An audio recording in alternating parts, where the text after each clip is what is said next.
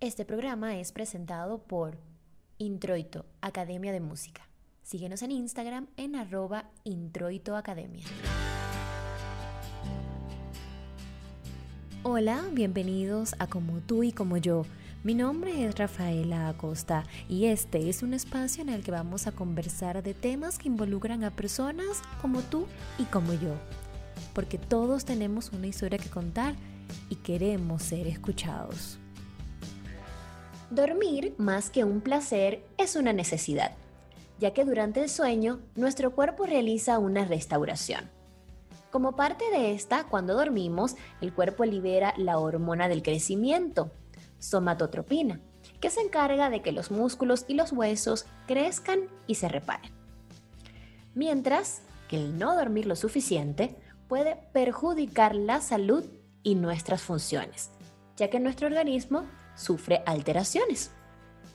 La falta de sueño puede hacer que subamos de peso, se debilite el sistema inmunológico, aumenta el riesgo de padecer enfermedades cardiovasculares, afecta la memoria y acelera el proceso de envejecimiento, entre otros padecimientos. De allí la importancia de dormir y tener un sueño reparador. Para conversar sobre los procesos que ocurren en nuestro organismo mientras dormimos, su importancia y cómo dormir bien nos permitirá vivir más, tenemos como invitado al doctor Reni Jaimes, neumonólogo experto en medicina del sueño. Doctor Reni, bienvenido a Como tú y como yo. Muchas gracias, Rafaela, por la invitación. Un gusto tenerlo con nosotros para conversar sobre este tema, porque para muchos dormir puede ser súper placentero, pero no le damos importancia a de verdad tener un sueño reparador, descansar verdaderamente. Doctor, ¿qué pasa en nuestro organismo cuando dormimos y cuáles son las fases o etapas del sueño? Bueno, cuando dormimos pasan muchas cosas en el cerebro y en el cuerpo. De hecho, durante muchos años se pensó que mientras se dormía no pasaba nada y que era un tiempo, entre comillas, perdido. Pero con eh, los avances de la ciencia en los últimos años, hemos descubierto que durante el sueño pasan muchísimas cosas que son esenciales para la vida, para la salud eh, en general. Cuando se duerme, el cerebro tiene cambios en las ondas que se pueden ver en un electroencefalograma y se presentan en forma de ciclos. Nuestro sueño es cíclico y tiene unas fases. Básicamente son cuatro fases en cada ciclo. Cada ciclo dura hora y media y durante estas cuatro fases tenemos varios eventos. Hay algunas fases como las de sueño profundo en las que el cuerpo logra descansar más. Hay otras en las que consolidamos la memoria. Eh, bueno, en cada fase hay diferentes funciones. La, primera fase se llama N1, la segunda N2, la tercera N3 y la cuarta la fase de sueño MOR o de movimientos oculares rápidos o en inglés eh, fase de sueño REM. Doctor, usted comenta que cada fase del sueño dura una hora y media. ¿Esto es así sin importar la hora en que la persona comience eh, su sueño? Lo que sabemos es que en, el, en general el promedio es, tiene 90 minutos, hora y media de duración, pero en la medida en que vamos avanzando durante la noche y llegamos a la madrugada, eh, el ciclo se alarga un poco. O sea que los últimos ciclos de sueño de la madrugada son un poco más largos de hora y media. ¿Esto puede afectar en caso de que se vea interrumpido el ciclo del descanso? Sí, eh, durante los ciclos de sueño que se presentan en la madrugada, tenemos una predominancia mayor del sueño remo, sueño mor, que es una fase muy importante para el aprendizaje. Cuando dormimos poco o cuando dormimos menos horas de las que necesitamos, entonces nos queda haciendo falta dormir más en estas fases de sueño remo mor que se presentan más en la madrugada. Y esto pues tiene efectos sobre diferentes aspectos de, del aprendizaje, de la memoria, sobre todo. ¿Qué pasa en cada una de esas fases, doctor? Durante la fase N1, que es la primera fase del sueño, es cuando empezamos a sentir pesados los párpados, cuando empezamos a perder un poco el tono postural, empezamos a lo que se llama coloquialmente como cabecear. Ok. Y es ahí cuando empezamos a, a entrar en, en, el sueño. Y esta es la fase N1, que es una fase muy corta. Cuando logramos eh, ya pasar a la siguiente fase, que es la segunda, N2, aquí ya empieza lo que se llama el sueño superficial. En el sueño superficial, las ondas del cerebro se van poniendo un poco más lentas. Aquí ya estamos eh, dormidos en un estado de desconexión con el ambiente. Eh, respondemos, tenemos una menor capacidad de respuesta a los estímulos eh, externos. Y bueno, ahí ya empieza el cuerpo a, descansar. después pasamos a, la etapa del sueño 3, N3, en donde el sueño, las ondas del cerebro se vuelven más lentas todavía. Y es aquí donde ocurren más procesos de reparación celular. Los músculos descansan y se recuperan y en general todas las células del organismo están en esta tercera etapa recargando energía, recuperándose. Incluso durante el sueño eh, se sabe que hay una especie de limpieza de toxinas en el cerebro y, bueno, después de esta fase de N3 se pasa a la fase de sueño MOR o sueño REM, en donde la actividad del cerebro se parece un poco más a la actividad cuando estamos despiertos o en vigilia y eh, los músculos están eh, totalmente relajados. Y aquí llamativamente ocurre algo y es que los ojos empiezan a moverse y es característico de esta etapa, de hecho le da el nombre, ¿no? MOR significa, es una sigla que significa movimientos de ojos rápidos. Esta etapa es cuando, si pudiéramos abrir los ojos de alguien que está en la madrugada durmiendo plácidamente, veríamos que mueve los ojos para todos los lados. Y es aquí cuando más se sueña, cuando se tienen más ensoñaciones y donde se consolida más la memoria y el aprendizaje. Doctor, ¿y no importa la, la, cantidad de horas que la persona duerma, igual se viven todas las fases? O sea, igual la persona pasa por todas las fases. Cuando se duermen las horas adecuadas o apropiadas, en, un sueño saludable se llevan a cabo las cuatro fases, pero en determinadas enfermedades, algunos pacientes pueden no presentar todas las fases por ejemplo, la fase, la fase de sueño REM o MOR, en algunos pacientes no se presenta cuando, cuando duermen poco o cuando duermen mal. Y cuando se duermen pocas horas, también hay una tendencia a presentar una poca cantidad de, de la fase de sueño REM o MOR. Doctor, ¿cuántas horas se debe dormir normalmente? ¿Hay un mínimo, un tiempo óptimo? Y esto es diferente en, las etapas del ser humano? Es decir, ¿es diferente en niños, jóvenes, adultos y tercera edad? Sí, el sueño va cambiando a través de la vida, desde que estamos dentro del, dentro del útero, ya se empiezan a, como a vislumbrar cómo va a ser el, sueño y desde el nacimiento los, los bebés recién nacidos duermen casi todo el día, duermen 16, 17 horas y lo hacen con un ritmo muy diferente del que tenemos los adultos. Entonces ellos duermen dos horas y se despiertan, se despiertan una hora y así están durante todo el día, durmiéndose y despertándose. Este sueño, este, este esta mm, presentación del sueño va cambiando en la medida en que eh, ese recién nacido va creciendo y eh, las horas de sueño van disminuyendo poco a poco. De dormir 17 horas al día se pasa a dormir 12 horas a los 6 años, ya a los, a los 10 años pueden dormir 10 horas. Los adolescentes tienen también unas características de sueño diferente. Los adolescentes tienen cambios en la, en la presentación del sueño y en los horarios. Y cuando ya se llega a la edad adulta, se acepta que las horas de sueño normales están entre 7 y 8 horas. Cuando ya pasamos los 60 años, ya entramos en la tercera edad, las horas de sueño pueden ser un poco menores también. O sea, de, dormir 7 horas en la, edad adulta, eh, se, pasan, se pueden pasar a dormir 6 horas y media, algunos duermen menos. Y también el sueño se presenta con algunos cambios propios de la tercera edad. Entonces vemos que, que, que el sueño sí va cambiando a través de la vida, desde que nacemos hasta que, hasta que vamos envejeciendo. Claro. Doctor, ¿y cuáles son las mejores horas para ir a dormir y para despertarnos. Es decir, el cuerpo tiene un momento determinado en el que debe comenzar esa, esa regeneración y esas etapas. Sí, definitivamente estamos programados biológicamente, evolutivamente, para dormir en la noche. Y este es uno de los aspectos básicos de la buena salud del sueño.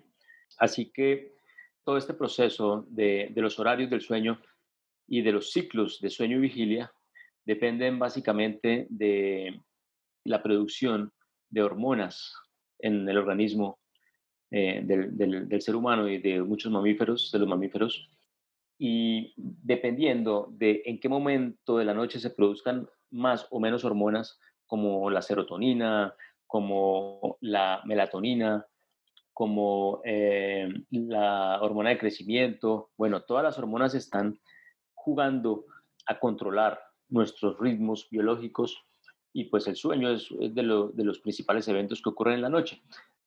Las horas en las que estamos programados para dormir en la noche están entre las 8 de la noche y las 12 de la noche. ¿Cuál sería la hora específica para cada quien? Puede cambiar, ¿no? La, genética de, de, cada persona y los estímulos externos pueden cambiar esa hora adecuada.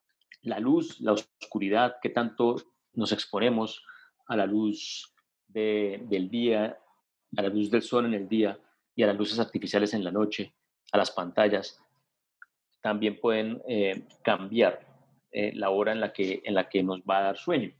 Pero lo que se acepta es que entre las 8 y las 12 de la noche podemos tener de forma natural el, el inicio del sueño.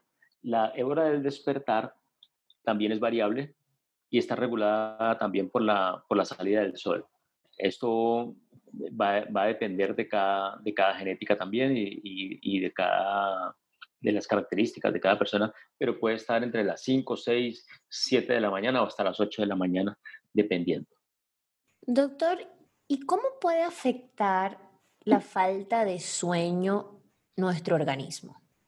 Bueno, la falta de sueño afecta la salud tanto física como la salud mental, y ya se han hecho muchos trabajos que lo demuestran. La, desde el punto de vista físico, pues la falta de sueño se manifiesta con disminución de la energía, lo que llamamos cansancio, eh, la misma somnolencia en el día. Podemos tener una predisposición a presentar problemas de atención. Las, funciones eh, motrices también se alteran cuando no dormimos bien. Eh, podemos tener un tiempo de respuesta más lento y hay efectos, estos son efectos eh, durante el día siguiente. O si tenemos una noche de, de, mal sueño en la que no dormimos, al otro día podemos presentar todas estas, estas alteraciones. Pero también a largo plazo ya se sabe que hay consecuencias en el sistema cardiovascular de hecho, no dormir bien es un factor de riesgo para enfermarse del corazón y para que ocurran enfermedades en el cerebro, como los accidentes cerebrovasculares.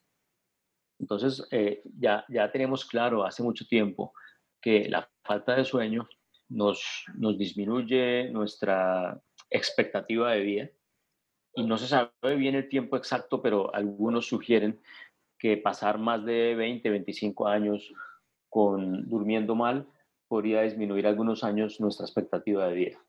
Wow. Doctor, en ese caso, ¿cuáles son los trastornos del sueño más comunes? Bueno, el primero de todos definitivamente es el insomnio, que es la dificultad para dormir tanto al inicio de la noche como en la mitad de la noche o como en la madrugada, como despertarse muy temprano en la madrugada. Esos son los, los tres tipos de presentación del insomnio. Esa es la más frecuente. Y el segundo trastorno más frecuente del sueño es la apnea del sueño.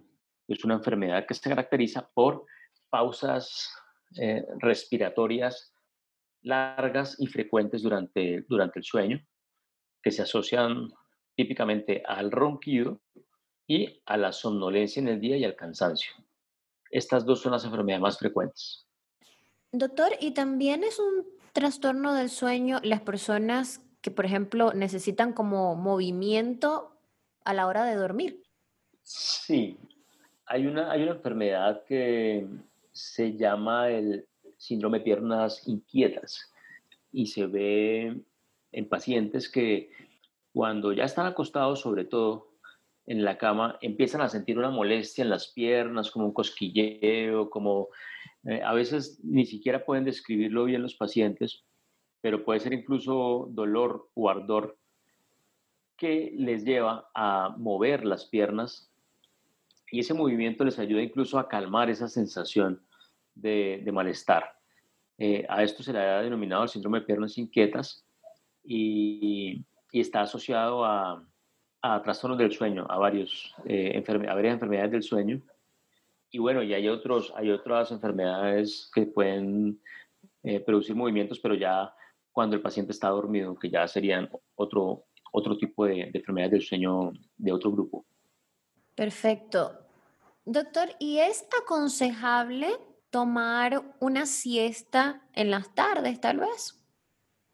Sí, la, siesta en algunos países incluso está mal vista, pero en nuestros países latinoamericanos y en España, incluso en, Italia, que, es como más del sur de Europa, eh, la siesta es muy, muy usada, muy frecuente es parte como de la, de la cultura. Y lo que, lo que sabemos es que hacer siesta o tomarse una siesta es saludable, nos ayuda a hacer como una pausa durante el día, a recargar energía.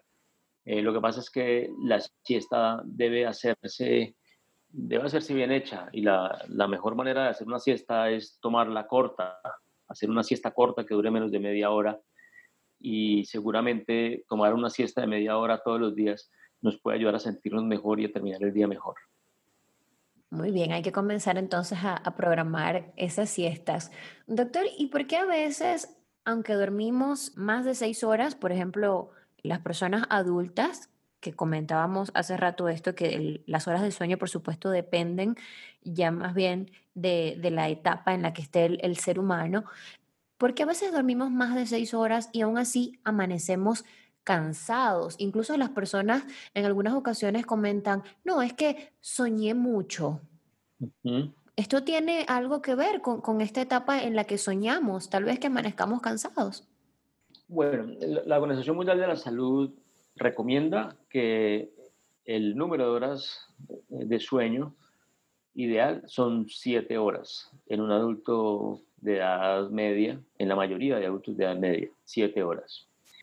Cuando se duermen las, las, las siete horas, un poco menos o poco más, y se siente cansancio en el día y se despiertan con la necesidad como de, de seguir durmiendo, con la sensación de que les falta sueño, puede ser principalmente porque las horas de sueño que se tuvieron no, son de un sueño saludable. O sea, aquí se debería sospechar que ese sueño tiene algún, algún factor, algún trastorno que no está dejando que el cerebro descanse como sería lo, lo, ideal.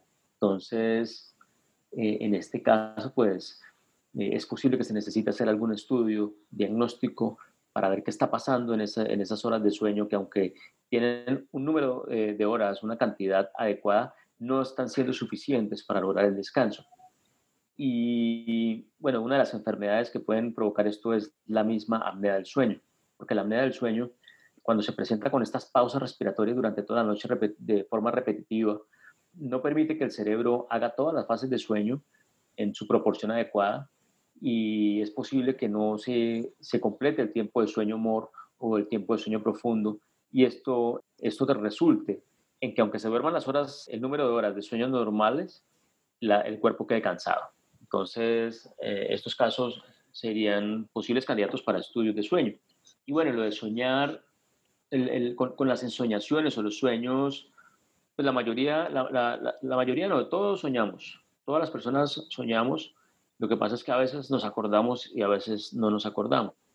Cuando se duerme poco o cuando no se tiene un, un sueño REM de una forma suficiente, es posible que, que soñemos menos porque soñamos más en esta etapa de sueño, en el sueño REM, y para alcanzarla pues tenemos que dormir adecuadamente.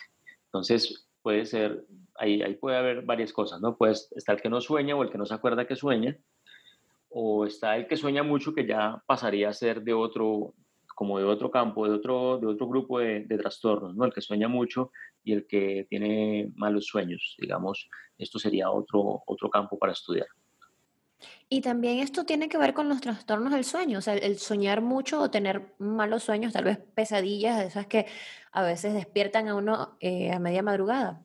Sí, claro, eh, son frecuentes, sobre todo en los niños, y pueden ir desapareciendo en la medida que los niños van creciendo, en la que van llegando, saliendo de la adolescencia. Eh, están las pesadillas, están los, terrores nocturnos, y pues estos cuando se presentan de forma muy frecuente, pues pueden alterar la, la, salud de, de, las personas, de los niños y algunos adultos también lo presentan. Entonces, pues en estos, en estos casos, cuando ya son muy frecuentes o son muy severos eh, y están produciendo como, como un trastorno en la, en la calidad de vida del paciente, pues es necesario estudiarlos y descartar otras enfermedades que estén produciendo estos, estas alteraciones del sueño. Doctor, y tal vez algunos trastornos ya a nivel psicológico, no sé, depresión, tal vez, pudiera afectar también el sueño. Tal vez dormir más o dormir menos. Sí, de hecho, una de las causas principales del insomnio, de las causas principales del insomnio son eh, la ansiedad y la depresión. Es una triada que, muchas veces se presentan los tres al mismo tiempo, insomnio, ansiedad y depresión. La depresión, pues, se caracteriza por, un estado de tristeza, de falta de motivación, de esperanza en el futuro, y la ansiedad pues por el estrés, por la, sensación de, como de, nerviosismo, de angustia. Y en ambos casos, tanto en depresión como en ansiedad, el insomnio eh, está ahí, en la mayoría. La mayoría de pacientes con depresión, depresión y ansiedad hay insomnio. Así que en un paciente con insomnio, pues el abordaje debe incluir el descarte de estas patologías, aunque no siempre están asociadas a depresión y ansiedad, son de las causas más importantes de insomnio. Claro, deben tomarse como en cuenta todos los aspectos para poder determinar qué es lo que le está causando el insomnio a la persona. Doctor, retomando un poco los casos de la interrupción del sueño, ¿qué pasa con aquellas personas, por ejemplo, que se levantan durante la madrugada varias veces para ir al baño e interrumpen de alguna forma el ciclo del sueño?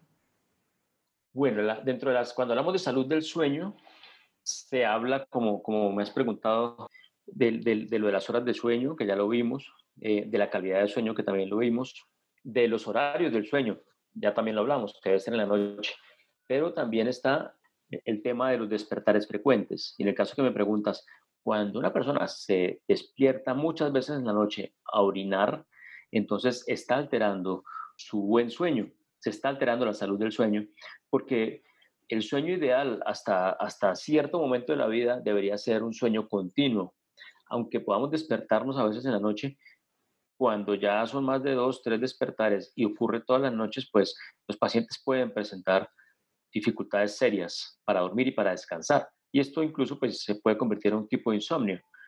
Entonces, en estos casos, lo, ideal es hacer una valoración de por qué el paciente se está despertando a orinar tantas veces, que puede ir desde, desde una ingesta excesiva de agua en horas de la noche, en altas horas de la noche, o podría ser incluso una enfermedad en hombres, por ejemplo, de la próstata, o en las mujeres del aparato urogenital. Ya, doctor, ¿y las personas, por ejemplo, que necesitan dormir con el televisor encendido o con alguna, alguna luz encendida, ¿esto qué consecuencias puede traer? Lo ideal es que cuando se duerme haya silencio y oscuridad. Es lo ideal, es a lo que hemos estado expuestos durante miles y miles de años, hasta hace, no sé, 200 años que llegó la electricidad, la luz artificial, eh, esto también se acompañó de la llegada de más ruidos y de, muchos equipos que nos ayudan a vivir mejor y nos alegran la vida en muchos casos, pero que debemos saber utilizar. Y cuando en la noche usamos de pronto el televisor y lo dejamos prendido durante toda la noche o la radio, este ruido, estos sonidos y esta luz pueden alterar el buen sueño.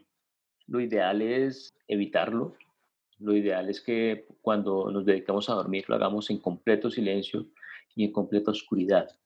Se han hecho estudios en personas que viven al lado de los aeropuertos, en donde, bueno, algunos duermen mal por el ruido de los aviones, constante, pero incluso en aquellos que duermen las horas de forma adecuada y que refieren no tener problemas de sueño, se ha encontrado que el ruido de los aviones termina alterando las ondas de sueño de esas personas que refieren incluso dormir bien.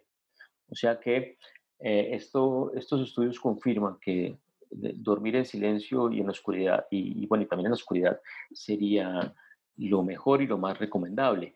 Ahora, se entiende y, y lo vemos que hay personas que se acostumbran a dormir con el televisor prendido, ¿cierto? Y dicen, no, yo cuando yo apago el televisor, yo ya no me puedo quedar dormido. Y ya hay como cierto condicionamiento a, a tenerlo prendido. Pero, pero pues esto es una asociación, un condicionamiento mental que se puede mejorar, ¿sí? Buscando, se puede buscar ayuda médica o psicológica para lograr como quitar ese, ese anclaje o esa, esa costumbre de considerar el sueño con, con un televisor o con, o, con, o con, música al momento de dormir.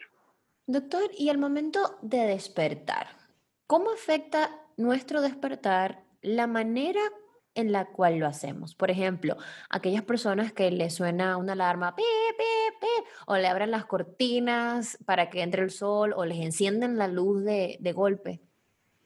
Mira que es, que es una, que es una muy buena pregunta, porque es a lo que, a lo que nos enfrentamos eh, la mayoría de personas. Muchos usamos alarma o despertador, el celular, y, y bueno, lo que, lo que parece que, que es más natural es el despertar más armónico, más gradual. Cuando el sol sale en la mañana, no lo hace de forma abrupta o súbita, sino que de la oscuridad vamos pasando a la luz plena del día de una forma gradual, es el, lo que conocemos como el amanecer. Y lo mismo pasa con el atardecer. El atardecer, el, el, sol se va poniendo poco a poco hasta que ya llega la oscuridad. Entonces, al despertar, lo ideal sería que fuera un poco más gradual y no, y no que una alarma nos despertara de un momento a otro, porque incluso a veces nos despertamos asustados, sobresaltados. Correcto. sí, entonces, esto puede influenciar las siguientes horas, las primeras horas del día. Lo ideal sería que, fuera un sonido que empezara muy bajo y que fuera aumentando progresivamente. Bueno, y si fuera música, una música suave, melodiosa, incluso con, una luz para no salir de, forma abrupta desde la oscuridad a, a prender un bombillo, sino que fuera una luz tenue que fuera aumentando en intensidad sería lo ideal. Incluso sonidos de la naturaleza son usados en algunos dispositivos que se pueden encontrar en el comercio, que son una buena opción, una buena alternativa para, para despertar de una forma un poco más tranquila y más natural. Doctor, y usted acaba de comentar que esto podría afectar las primeras horas del día, porque, por ejemplo, si la persona se levanta exaltada, no sé, tal vez pueda estar de mal humor y las primeras horas del día el rendimiento pudiera no ser el mismo.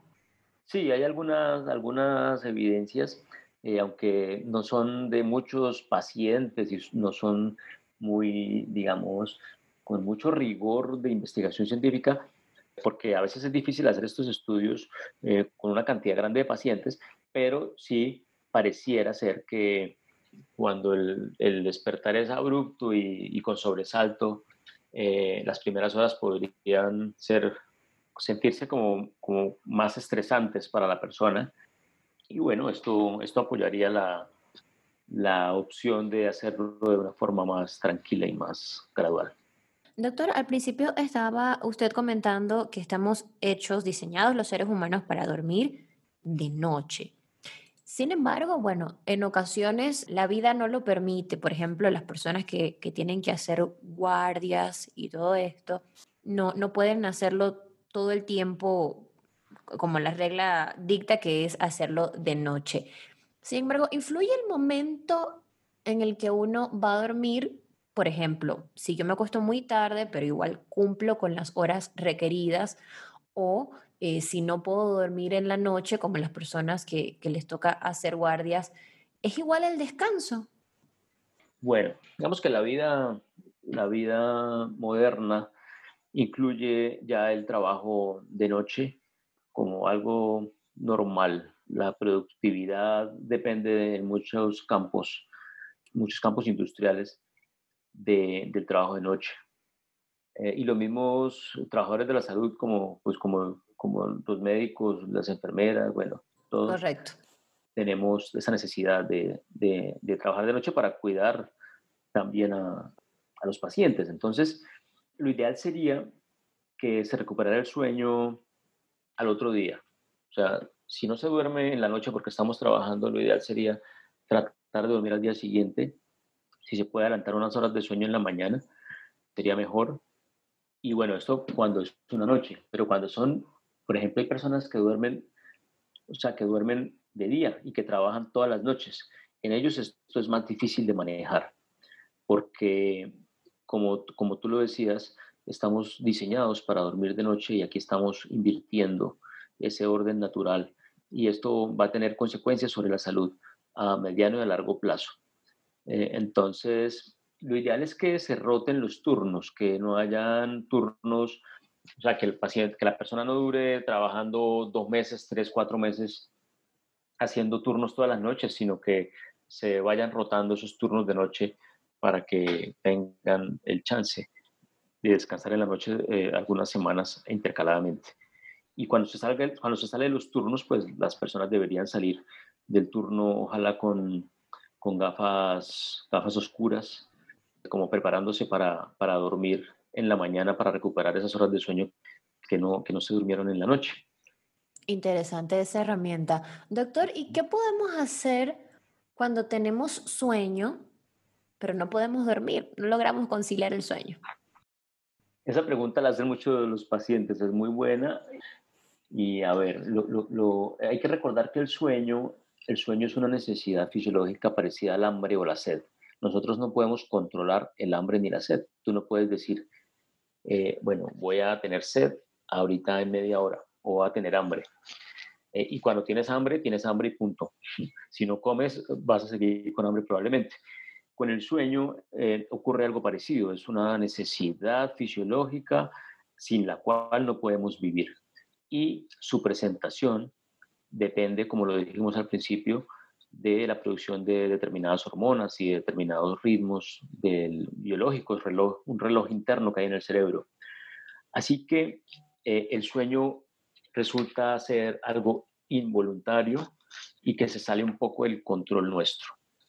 Entonces, hay varias situaciones que pueden pasar, ¿no? Está el paciente que, que, tiene sueño pero no puede dormir, va a ser difícil controlarlo porque las hormonas están en ese momento produciéndose para, para, para que se presente la somnolencia y están en el, en el punto del ciclo de sueño-vigilia en donde se va a presentar el deseo de dormir.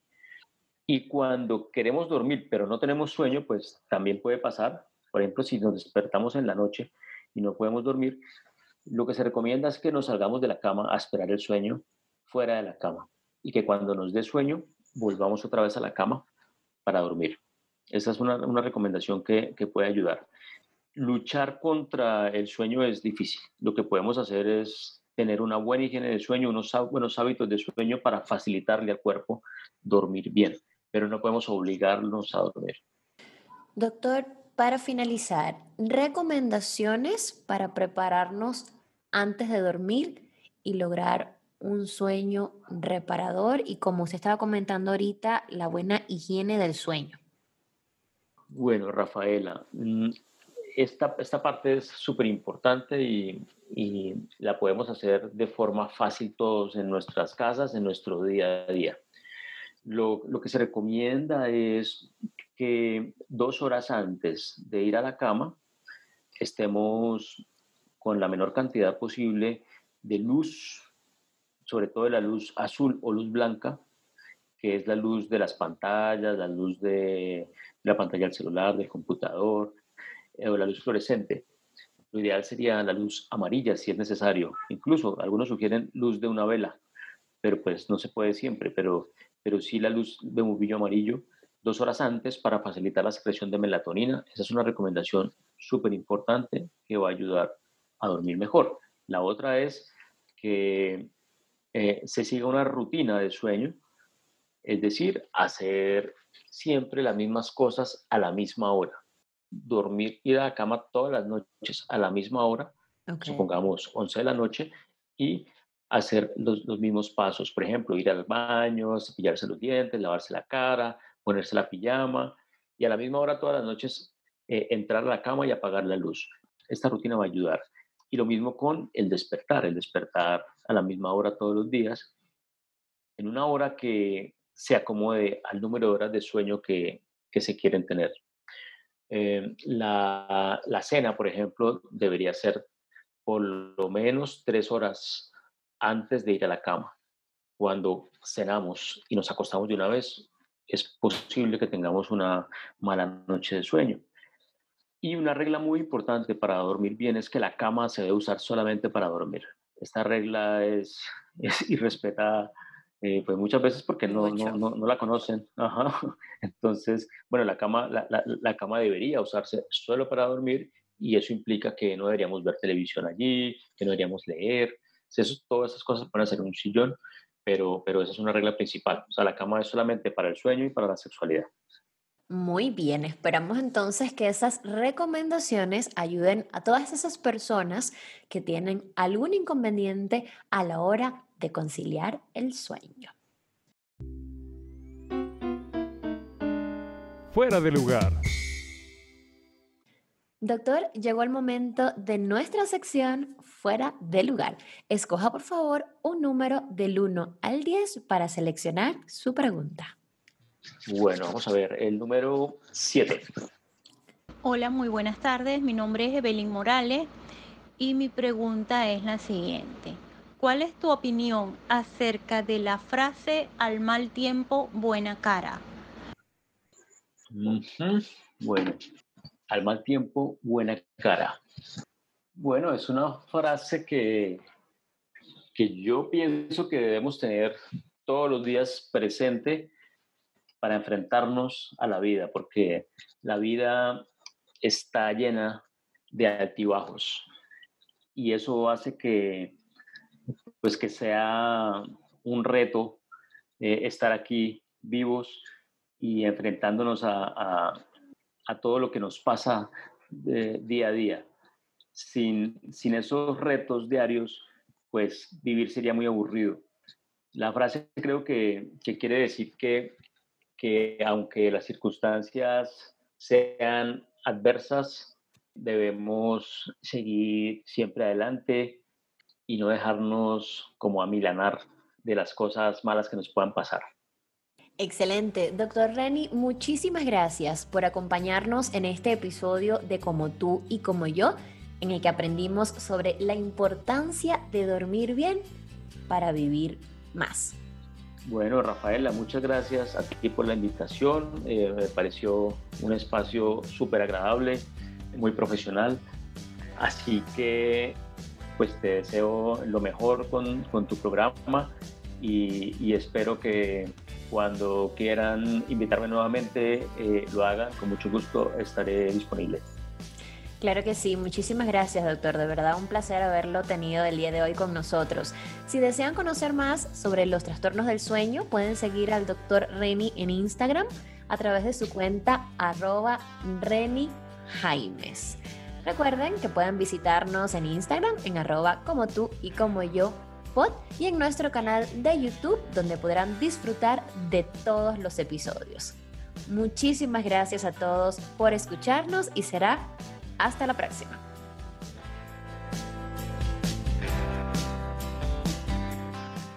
Una producción de inspiración, producciones, eventos y publicaciones.